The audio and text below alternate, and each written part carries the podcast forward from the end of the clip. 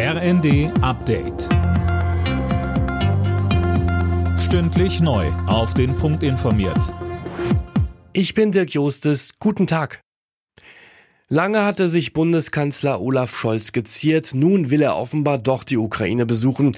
Das berichtet die Bild am Sonntag. Anna Löwer. Demnach plant Scholz zusammen mit Frankreichs Präsident Macron sowie dem italienischen Ministerpräsidenten Draghi nach Kiew zu reisen, und zwar noch vor dem G7-Gipfel Ende Juni. Aus Regierungskreisen heißt es, dass Berlin und Paris schon länger über einen Kiew-Besuch verhandelt haben. Zusammen mit Draghi wollen Scholz und Macron mit ihrer Reise demnach ein Zeichen der europäischen Einigkeit setzen.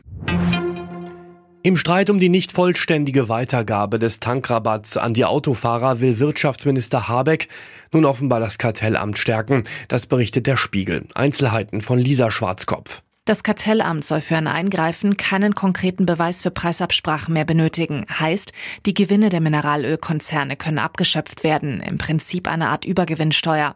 Dazu sollen einzelne Mineralölkonzerne bei allzu großer Marktmacht zerschlagen werden können. Habeck sagte dem Spiegel, die Abstände zwischen Rohöl- und Tankstellenpreisen seien mit Beginn des Tankrabatts größer geworden. Das sei ein klares Zeichen, dass die Steuersenkung als Zusatzgewinn eingestrichen werde.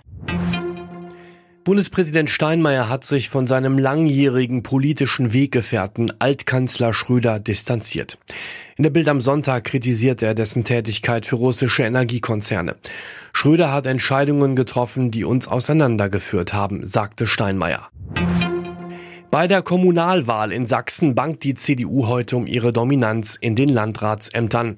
In neun von zehn Kreisen wird gewählt und zum ersten Mal könnten Posten an die AfD gehen. Außerdem stehen viele Ortswahlen zum Bürgermeister und Oberbürgermeister an, beispielsweise in Dresden. Alle Nachrichten auf rnd.de